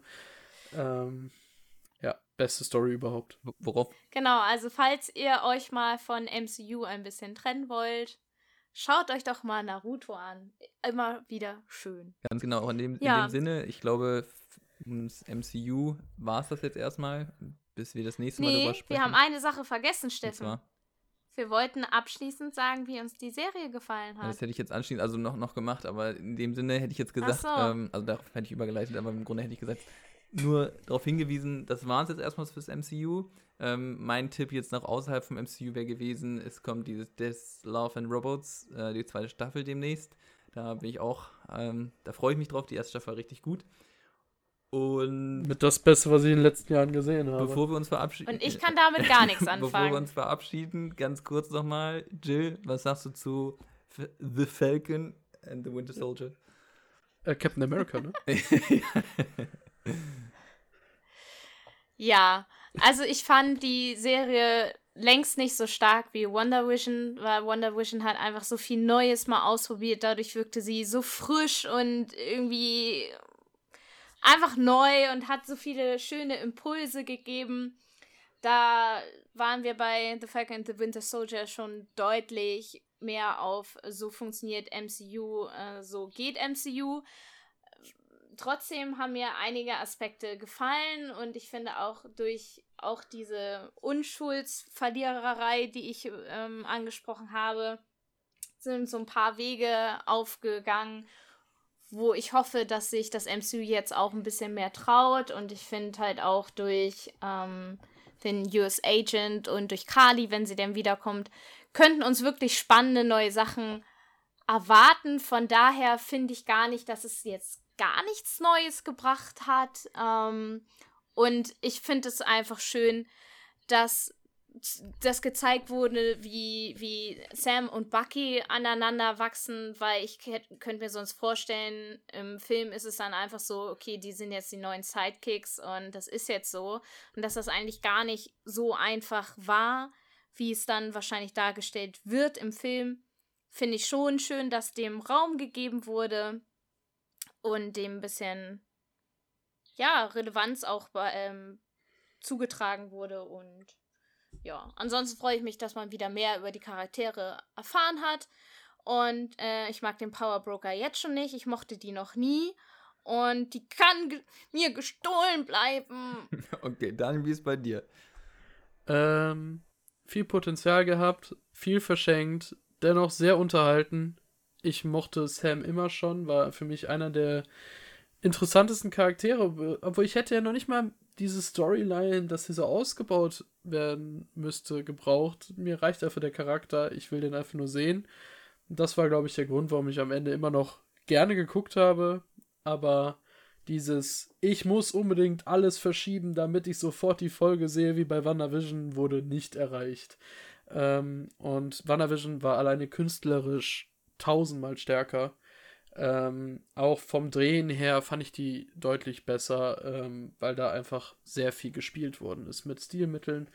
Äh, hier haben wir den typischen MCU-Quark bekommen. Äh, man kann es mögen, man kann es nicht mögen. Ähm, aber es war immer noch besser als Captain Marvel und das ist äh, ausschlaggebend.